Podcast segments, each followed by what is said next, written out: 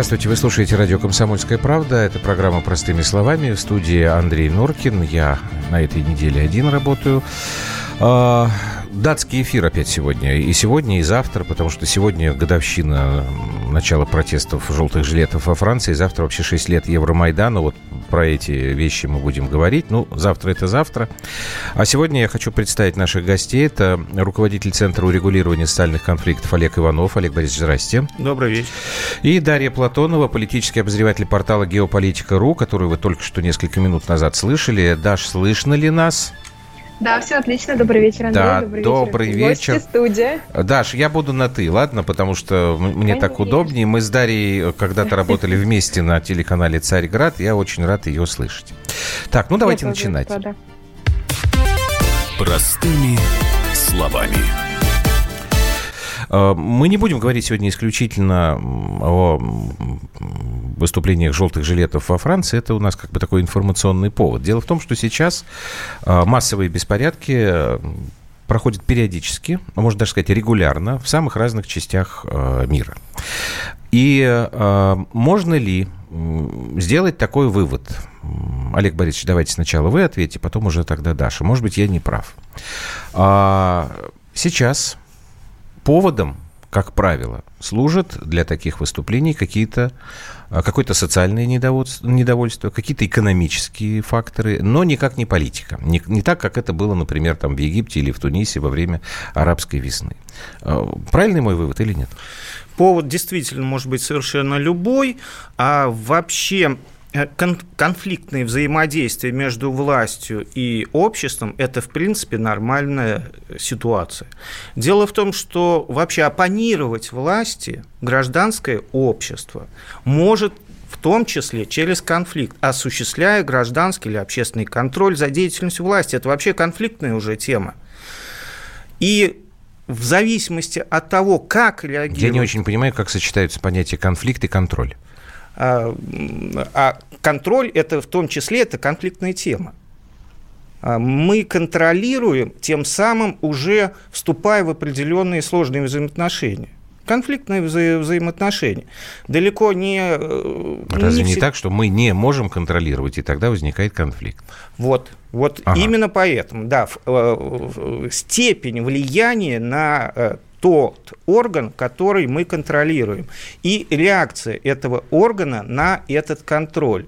Если она ну, нормально, если она есть, может быть, и не будет каких-то радикальных проявлений недовольства.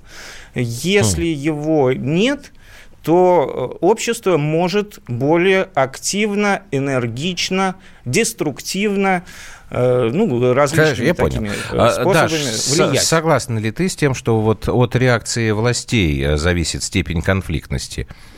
Э, мне кажется, что вообще, когда мы говорим про протесты, нужно разделять, потому что протесты в Гонконге, протесты на Майдане и протесты во Франции – это совершенно разные вещи. И во Франции а, можно отметить то, что происходит а, не просто какой-то конфликт недовольства, как способ некоторого построения диалога гражданского общества с властью. На мой взгляд, ситуация, и я здесь выступаю даже в большей степени как очевидец, uh-huh. как человек, который там был, который, в принципе, уже 1 декабря, я помню, это был мой первый акт, акт актами называют французские жилеты свое выступление, а, я заметила одну очень интересную тенденцию.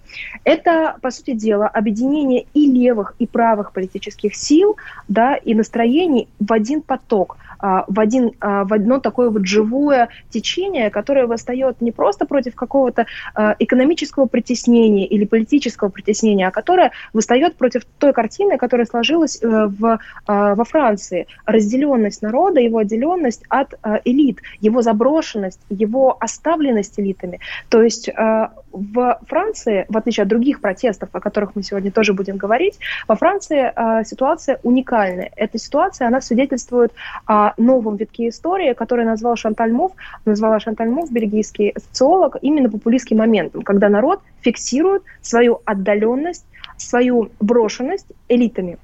А, и э, интересно, что ну, во Даш, про... всегда я, я прошу прощения, что я тебя перебиваю, но вот все-таки вот э, предположение Олега Борисовича.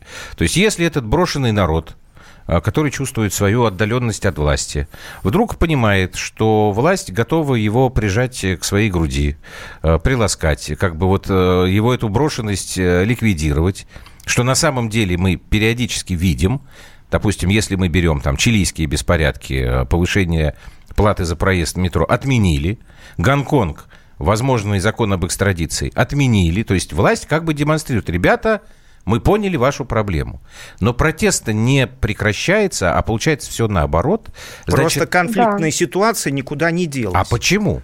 А она э, в некоторых странах она заложена. Ну, что вот касается Франции, я частично соглашусь, но кризис между властью и обществом, он там действительно существует. Вообще так. существует некий кризис э, современной демократии. Сдали полностью согласен, что, что э, отделено, отделена власть во Франции от простого народа, и вот этой коммуникации, о чем я говорил, о том, что нет эффективной коммуникации, нет эффективного взаимодействия, пусть и конфликтного, не конфликтного, не суть важно. То есть элиты сами по себе, общество сам, само по себе. Причем э, вот инициаторы вот этого протеста, вот эти желтые жилеты, они, да, они, многие из них и правые, и там uh-huh. левые, но не политики, не правые, не левые, Совершенно там не участвуют. Верно. Это, Это простые люди, момент, которые дистанцировались что, и не верят да, политикам да. партийным уже. Uh-huh. Да. Потому что, когда с ними общаешься и спрашиваешь, Келли, вот ориентацион политики, какая ваша политическая ориентация? Вас обвиняют там, э, что вы ультралевый или ультраправый. Они говорят, ну, сум не гош, не тват. Мы не левые, не правые. Это, кстати, первое в истории Франции, одно, ну, за последнюю историю, э, за последние э, года, э, годы э, ситуация, когда э, протест не идентифицирует себя с какой-то политической партией. Потому что 2013 год выходит против закона о гей-браках. Выходит абсолютно правая, консервативная, такая либеральная немножко бобо-тусовка, да, а, порядка там 10 миллионов насчитывалось uh-huh. на а, пике, на, в апогее 2013 года перед самым принятием закона, выходят правые, они идентифицируют себя как правое движение, консервативные, отец, мать, пер, алмер, комплементер, их лозунг, мать, отец, это как бы комплект. Вот, а, значит, и выходят потом в 15 в 16 году, в 17 году против закона Эль-Хамри. А ультралевые, их поддерживает Меланшон, Марин Люпен стоит в стороне. А вот тут вот ситуация уникальная, потому что под, желтые жилеты поддерживают как Жан-Люк Меланшон слева, так и э, Марин, Лю, Марин Ле Пен справа, и, внимание, еще центр. То есть э, э Жак Лассаль э, поддержал французские жилеты, желтые жилеты. И ситуация уникальная. То есть у нас протест, он оказывается выброшен из политического спектра, из политического деления правой и левой. И, и это, это приводит к, к, и это приводит к радикализации выступления, потому что, вот смотри, когда когда ты приводила примеры, действительно, вот эти миллионные манифестации против гей-браков, все показывали по телевизору, говорили, вот, смотрите, Франция против. Но на самом деле властям это не помешало закон принять. Правда? Правда. А вот сейчас, в этом году, ну, с, вернее так, с осени прошлого года, у нас вот этот протест, замешанный там на социалке или на чем-то еще, он стал очень, как бы сказать, брутальным, что ли. Из-за чего вот это-то произошло?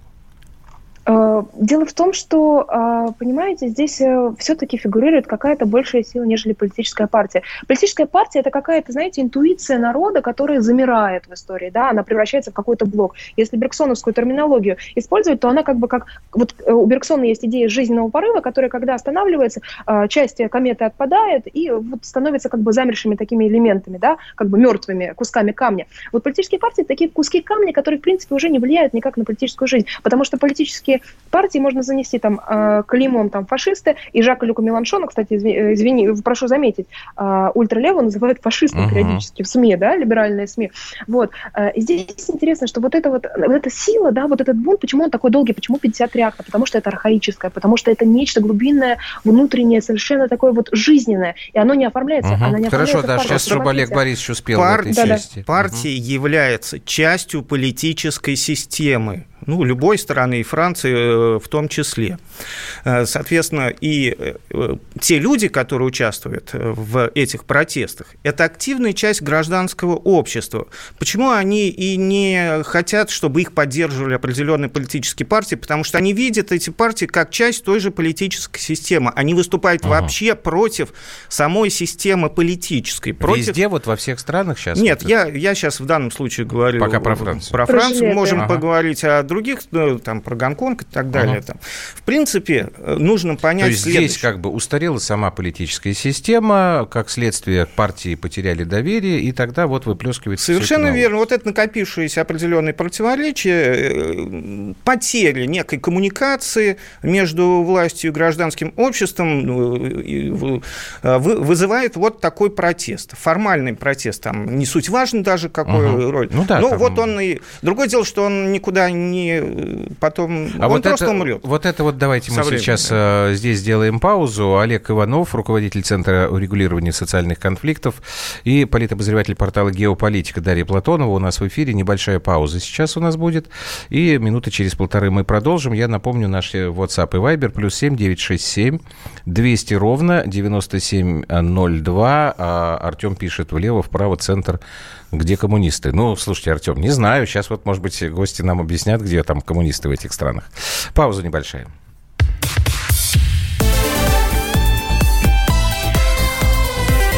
Простыми словами. Мы вместе дожили до понедельника. Вовремя рассказали тебе о главном во вторник, среду и четверг. А теперь встречай пятницу! На радио «Комсомольская правда» новая программа. Каждую пятницу в 8.00 Сергей Мардан и Надана Фридриксон. Три часа самого острого эфира. Мардан и Надана. В программе «Опять пятница». Взболтай и можешь смешивать.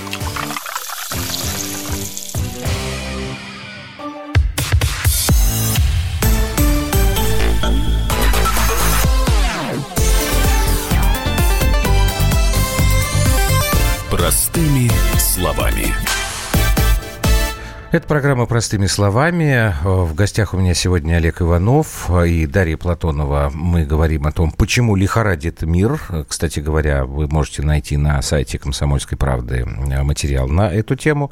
Олег Борисович, вот вы сказали, что рано или поздно протест этот умрет. Вот э, пока то, что я вижу, не соответствует, не сочетается с вашим прогнозом. Потому что вот если мы сейчас просто... Вот что сейчас происходит? Значит, Боливия, Чили, Гонконг, Ливан, Иран, Грузия, Франция. Это вот страны, где массовые протесты сейчас вот происходят. Ну, может быть, в Чили чуть-чуть поменьше стало. Ну, я Про имел в виду Францию. Сейчас, не, ну, смотрите, да, я тоже сейчас к Франции иду. Про французов говорили уже некоторое время назад, что все как-то пошло на спад. И вот э, когда у них там 16-го, по-моему, были последние, опять там десятки тысяч человек. Ну, это годовщина была. То есть здесь вот вы... Начало этих событий. человек было. Угу. По счетчикам желтых жилетов 30 тысяч человек. Так, так вот, Олег Борисович, поясните Проблема тогда, в том, почему что э, они против чего-то выступают. Но ничего осмысленного, по большому счету, они предложить не могут. Скорее всего, определенных э, лидеров вот этой ну, если хотите, группы, группы активных граждан, недовольных граждан. Э, скорее всего, их э, потихонечку растащат определенные политические силы, включая в свой состав, используя э, и их для себя, ну, им дадут возможность каким-то образом все-таки легитимировать их протест в таком, ну, в демократическом смысле. Uh-huh. Ну и потихонечку все это а, обратно. Ничего другого лучшего ну, кроме демократии, ничего мы придумать по большому счету не можем. Поэтому во Франции, и вспомним и 68 год, это не привело к каким-то кардинальным сменам, к кардинальной революции. Да, даже отставка президента Франции. Ну, сексуальная революция была достаточно радикальной. Но это привело к отставке повлияло на президента даже. революция была в этот момент. 68 год – это все-таки ориентация на, глобалистские, а, на глобалистскую сторону, геополитическую, это на самом деле э, предательство интересов Франции, это потеря суверенитета в какой-то степени, потому что этот э, протест, который изначально шел с постмодернистских э, коллективов, да, с там делезианского мирного, э, мирной как бы такой вот, вот идеи э, детерриториализации, децентрализации, он вылился, он был оседлан именно глобалистскими силами. И Макрон это порождение 68 года. Это вот это вот исчадие, которое жило, жило, жило, там сквозь Жака Атали, кто его учитель? Его учитель Жак Атали и э, тот же самый Бернар Бернар Андрей Леви. На самом деле, как раз 68 год, мне кажется, э, есть э, родственник Макрона. Это дитя 68 Ну, может года. быть, просто Олег Борисович имеет в виду э, перспективу покороче, а ты сейчас говоришь о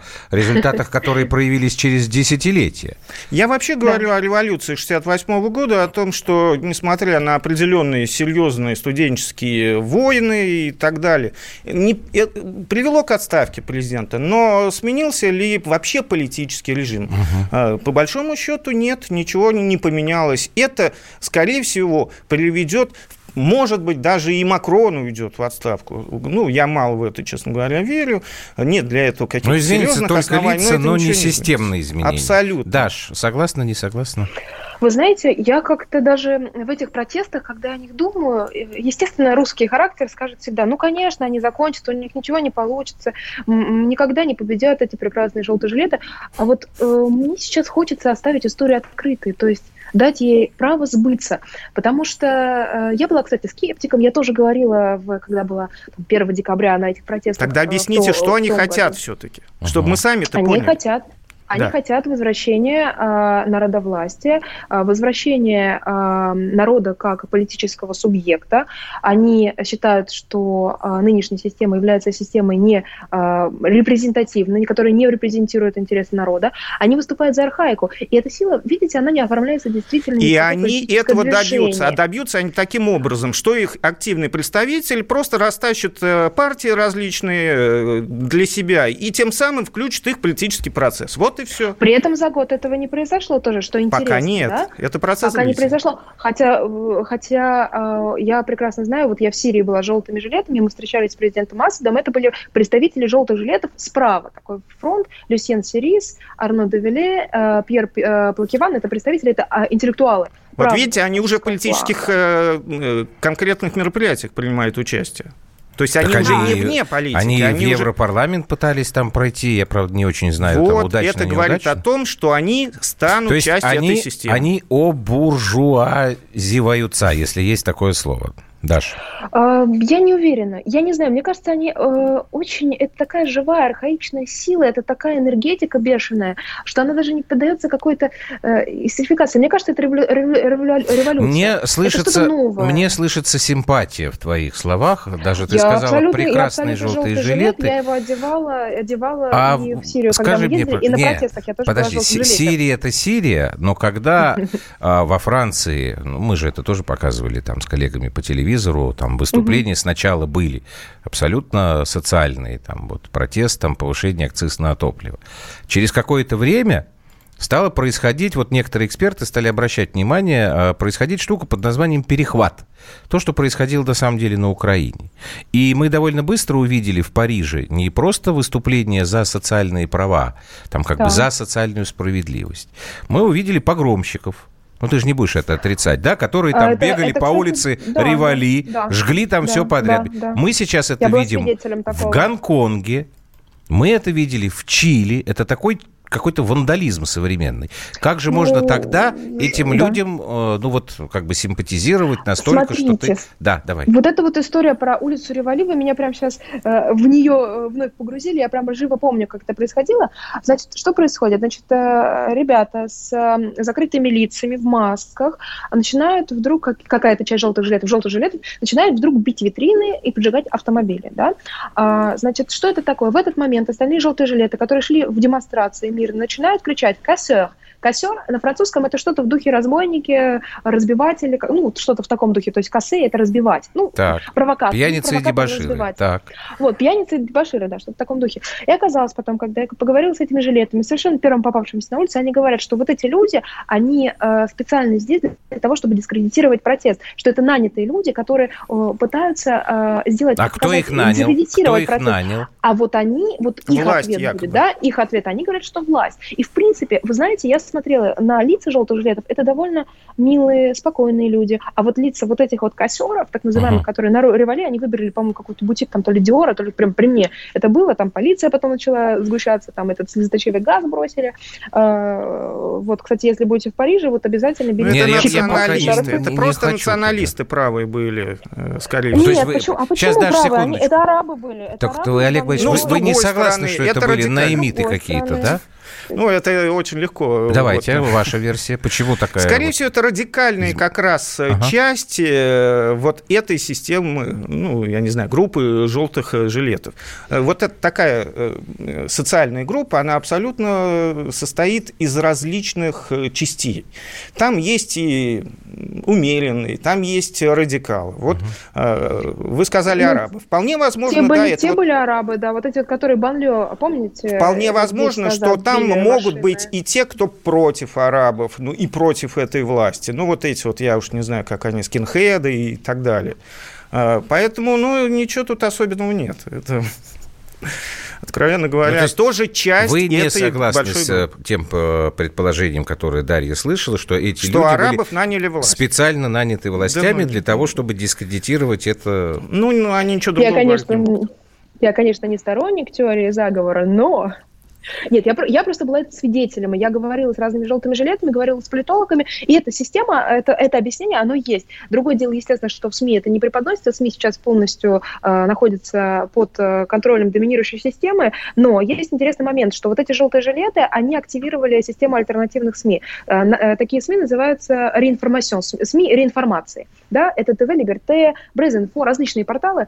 И э, интересно, что французы перестали верить тому, что им показывают, тому, что говорит Макрон, они начали верить на верить ну, ар- Артиза это получила очень сильно, как будто да. коллеги там Ну, разные есть социологические исследования. На самом деле поддержка среди населения желтых жилетов падает. Ну, тут вы, а, наверное, согласитесь. За, зато ну, не совсем, не совсем, потому что, смотрите, в этих всех опросах, я когда работала на французских выборах, я заметила одну особенность, что э, не указывается география опроса. То есть, э, условно, респондентов, как правило, ну, ИФОП делает респондентов, ну, 2000 человек, да, э, если они зайдут в центре Парижа в какой-нибудь бубо буржуа, э, бугем буржуазии район, и там опросят, естественно, там будет низкая поддержка жилетов. То есть эти опросы, они тоже как бы раз, раз от разу, ну, не всем можно доверять. Рейтинг Макрона сейчас, по последним опросам ИФОПа, где-то ниже 30%, ну, порядка 30%. Рейтинг жилетов порядка 60% поддержки. Но все-таки в прошлом году году на все, первых этапах было все говорили, да, вот, что все, Макрон обречен, что он, а он э, не только что выстоял, но и как-то, не знаю, как-то солиднее стал выглядеть, что ли. Нам сейчас нужно прерваться на новости. 0724. Норкин, по этой логике большевики были вандалами. Ну так да, разве нет? Я же не прав, что ли? А что они там с дворцами делали? Идея была благая, но гадить в э, вазы совершенно было не нужно. Николай, который 6312, обязательно задам ваш вопрос, только чуть-чуть попозже, ладно? Э, вопрос совершенно правильный вы э, задаете.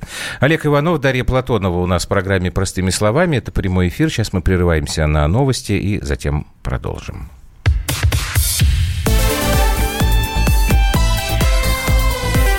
Простыми словами.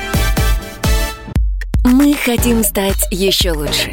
И нравится тебе бесконечно. Специально для тебя мы создали новый сайт радиокп.ру радиокп.ру Заходи, и ты можешь делать все. Слушать, смотреть, читать. Подкасты, видеотрансляции из студии, текстовые версии лучших программ. радиокп.ру радиокп.ру Заходи, мы удивим тебя.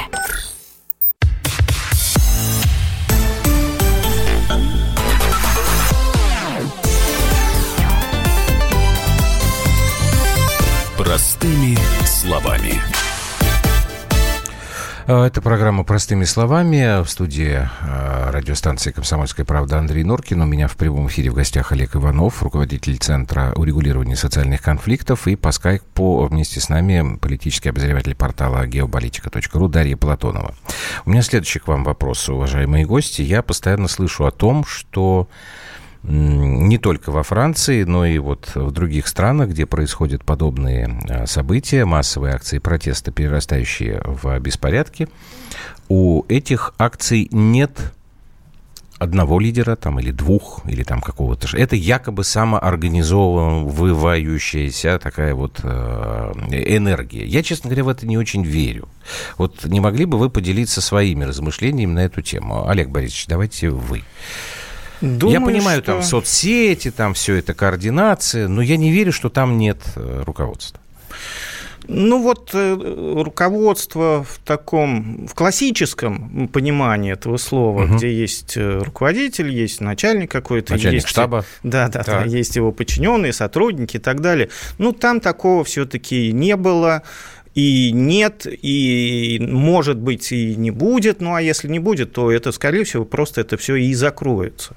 Потому что, ну, в любом случае, э, руководство любым процессом должно быть, ну, опять же, никто другого не может придумать как простая система управления.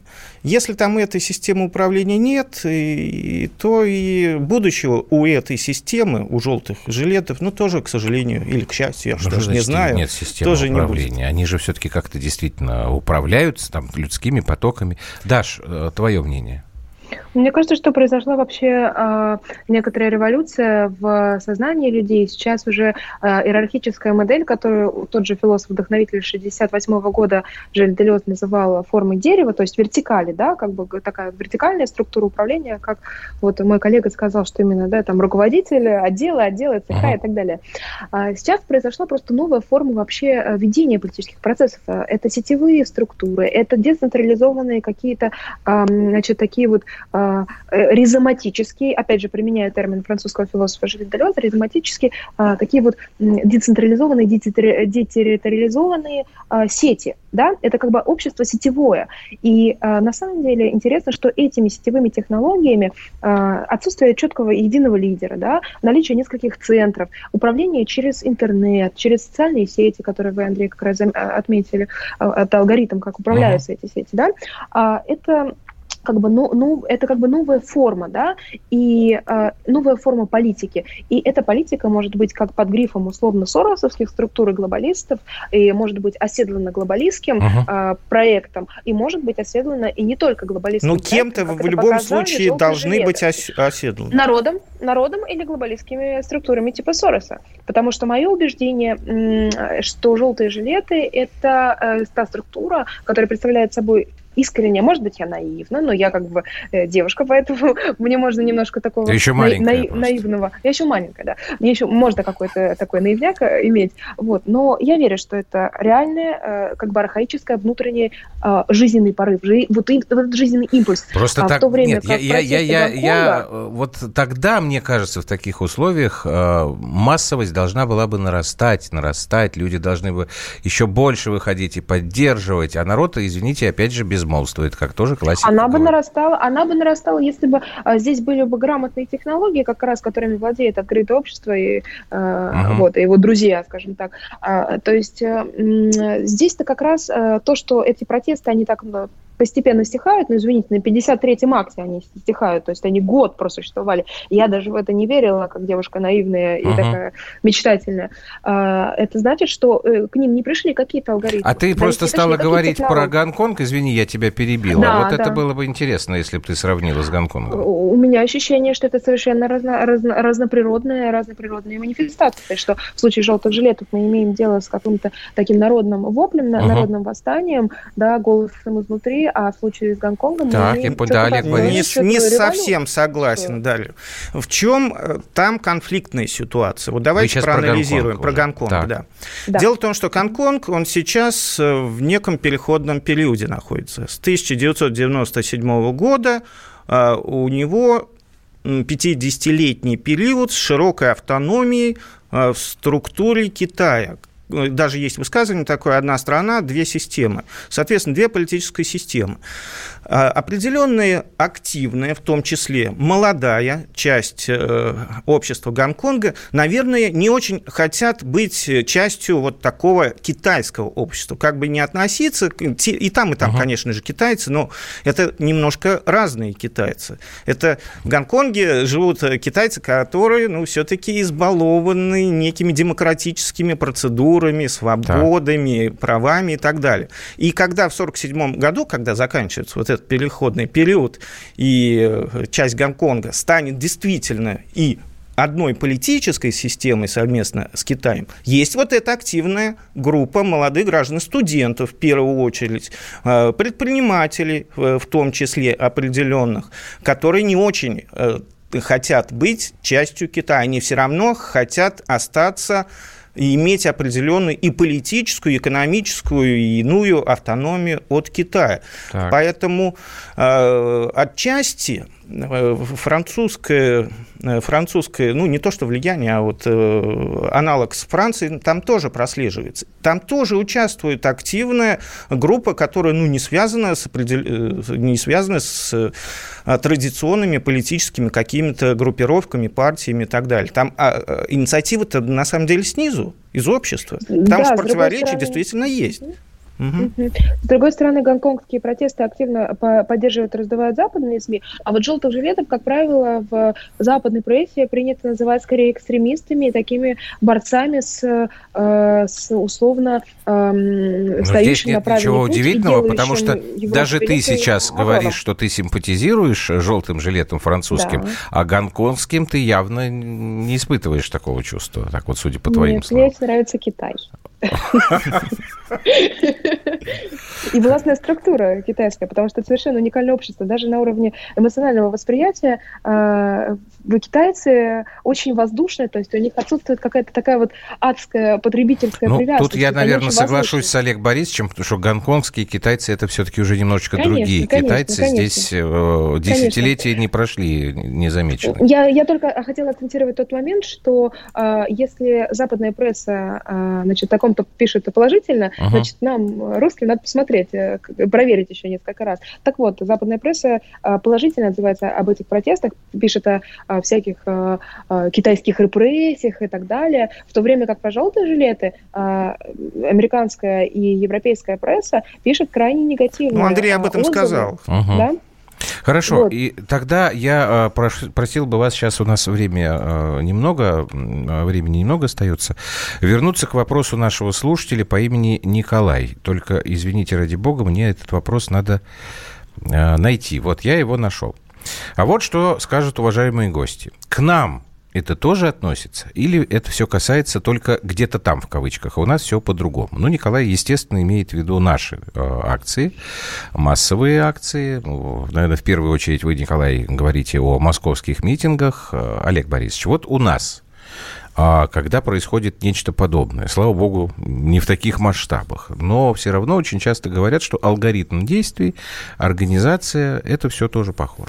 Ну, вообще латентный конфликт, э, о чем я с самого начала говорил, он э, всегда есть. Вопрос только в том, на, на какой стадии развития он находится. Что угу. касается России, ну, есть определенный действительно протоконфликт, латентный конфликт, некое противоречие между обществом и властью. Оно действительно существует. Вопрос только в том, э, вот насколько этот конфликт э, может эскалироваться. А, да, уже... Э, от и... чего это зависит? А, от многих факторов. Ну, хотя бы некоторые самые основные назовите. Во-первых, должна быть определенная ну, группа социальная группа, политической партии и так далее, которая бы представляла интересы обществу. Так. Это первое. Второе. Все-таки достаточно большая часть общества должна поддерживать вот этот так. протест. Угу. Его в России ну, по большому счету, тоже угу. нет. Это не Франция, не Гонконг и так далее. Тут нет такого противоречия, о котором мы говорили. Ну и далее все-таки это а сможет ли власть э, выстроить некую такую коммуникацию и отвечать на определенные вызовы? А, вы дело возвращаетесь Голунова... вот к тезису э, своему в начале, о реакции власти. Да, дело Голунова отреагировала же власть, снизила э, некую конфликтогенность. Ну, снизила, хотя некоторые все равно вышли на следующий день после освобождения опять. Ну, это определенный требует. такой процент, который он все-таки... Так, согласен.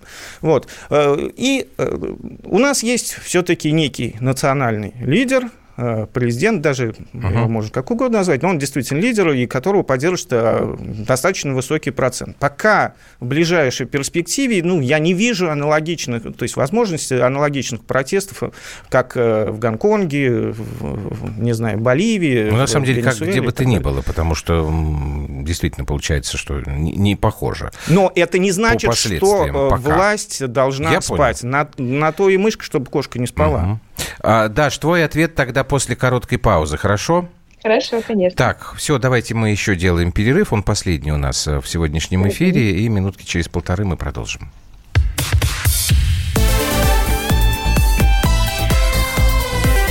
Простыми словами. Всем привет, я Максим Коряка. Радио «Комсомольская правда» проводит всероссийский конкурс предпринимателей «Свое дело». Все началось с моей программы, где я рассказываю о том, как создать и сделать прибыльным свой бизнес. Постепенно радиопередача выросла в масштабный проект для уверенных и амбициозных людей. Расскажи о себе на сайте своедело.кп.ру, стань участником конкурса и получи возможность выиграть главный приз – рекламную кампанию на 1 миллион рублей. Твой бизнес, твой успех, твоя премия, свое дело.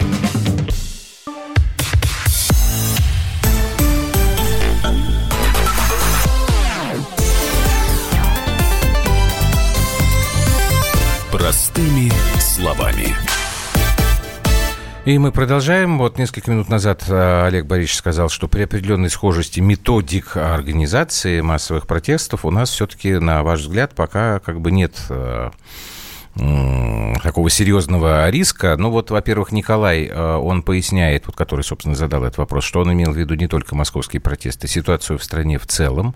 Э, слушатели, в общем, не очень с вами согласны, Олег Борисович. Вот вы сказали про мышку, чтобы кошка не спала, или кошка там про мышку. Тут вот пишут, что мышка со слона у нас. 63, а, ну, тоже Николай, только друг. А, тот, тот же самый, да, пишет, что вот в Боливии, Ливии, когда-то давным-давно в Румынии тоже повода не видели изначально. Так, а, Даш, твой тогда комментарий сейчас, вот твой ответ на этот вопрос. У нас другая ситуация, у нас другой рейтинг поддержки президента, у нас э, э, как бы вот эти вот глобалистские элементы, они скорее находятся в этих оппозиционных мелких группах, которые как раз организованы как сетевая структура э, соросовского типа, то есть э, полная мобилизация через твиттеры, там э, как бы э, появление некоторого такого негативного протеста, протеста, причем нигилистического. Э, кстати, вообще фигура Макрона, на самом деле, она очень нигилистическая, потому что он э, ясно обозначил начал во время предвыборной, макро, э, предвыборной программы против кого, но он не сказал своей положительной повестки. Это такая, на самом деле, фигура инкогнита. Вот э, наша как бы оппозиция, да, она тоже очень нигилистичная. Ей нравится жить э, в этом отрицании, но при этом какой-то э, своей положительной повестки она не предлагает. И вот э, мне кажется, что э, Макрон и оппозиция э, российская – это близкие явления. Они, они рядом, они идеологически... Макрон и российская оппозиция да. близкие явления. Это, это, это, понимаете, это мы скажем так, что это явление одного вида, если использовать именно категоризацию. То есть, что это, это некоторые такие глобалистские силы, да, я говорю про зачинателей протеста, да, безусловно, бывают недовольства, да, но вот именно про вот этот активный протест, что а, это представители глобализма, которые видят мир как такую единую глобальную систему демократии, Я понял, человека. но вот Николай не, не унимается и продолжает э, вот вам обоим возражать, потому что в каком-то смысле вы сейчас согласны. У Чаушеску тоже был уровень поддержки в 99%. Даша, давай ты теперь тогда прокомментируй.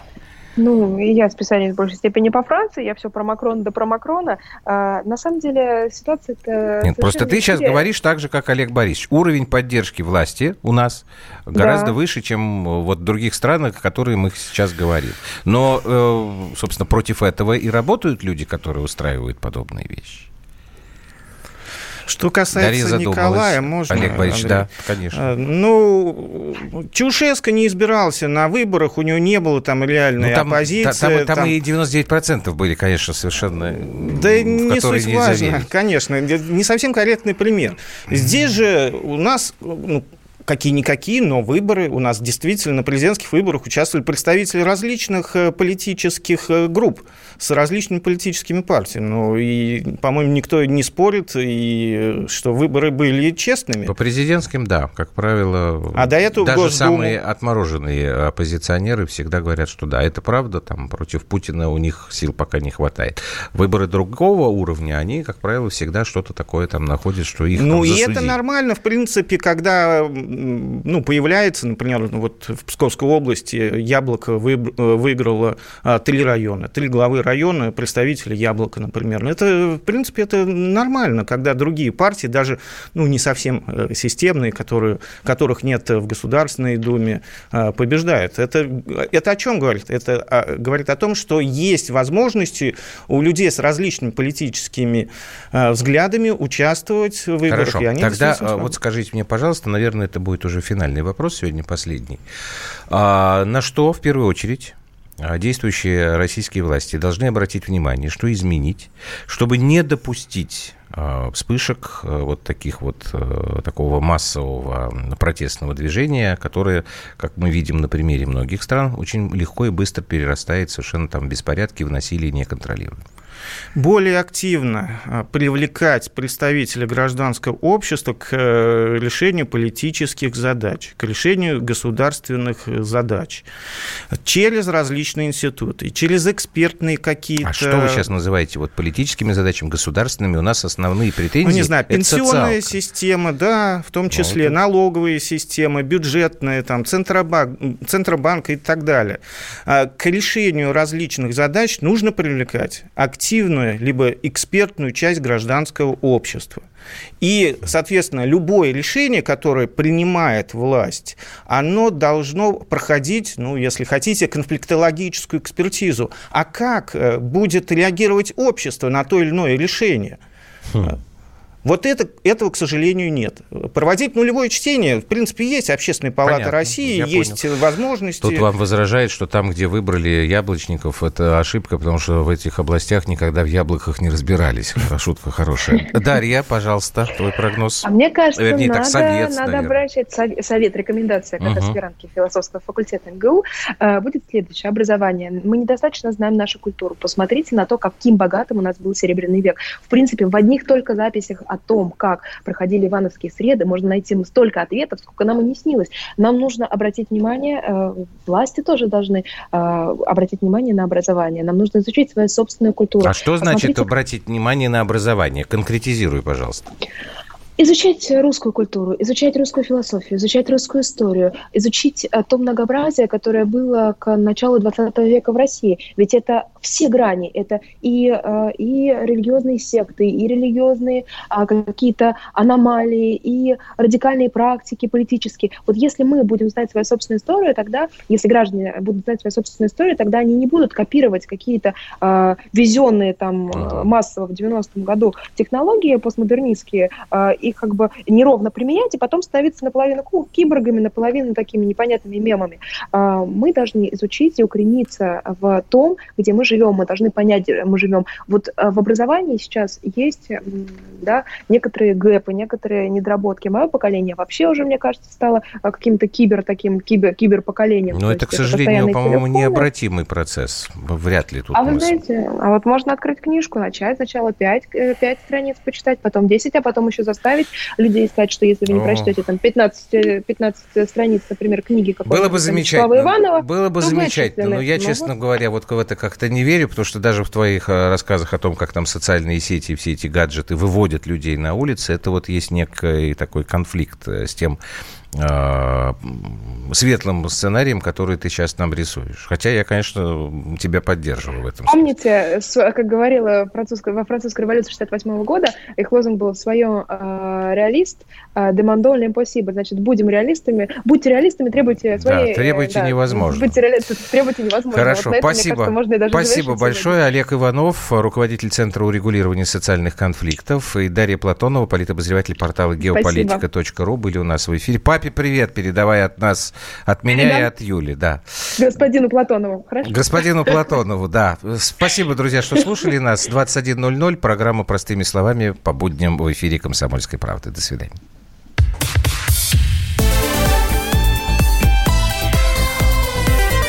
Простыми словами противоположные взгляды. Оппозиция, я считаю, героями. Твое право считаю. Да. Тина, что ты несешь Ну а как? Смеешься? Максим, я не смеюсь, но просто нельзя так говорить. Себя послушай.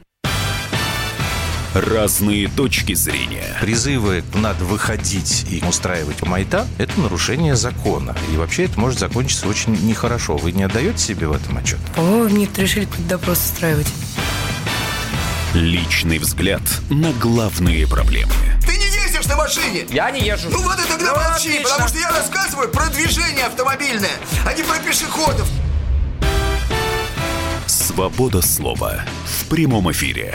Я не причисляю себя популистом, я причисляю себя к людям, которые действительно отстаивают мнение жителей, причем не только на словах, но и на деле. Тогда приношу Любовь Соболь свои извинения.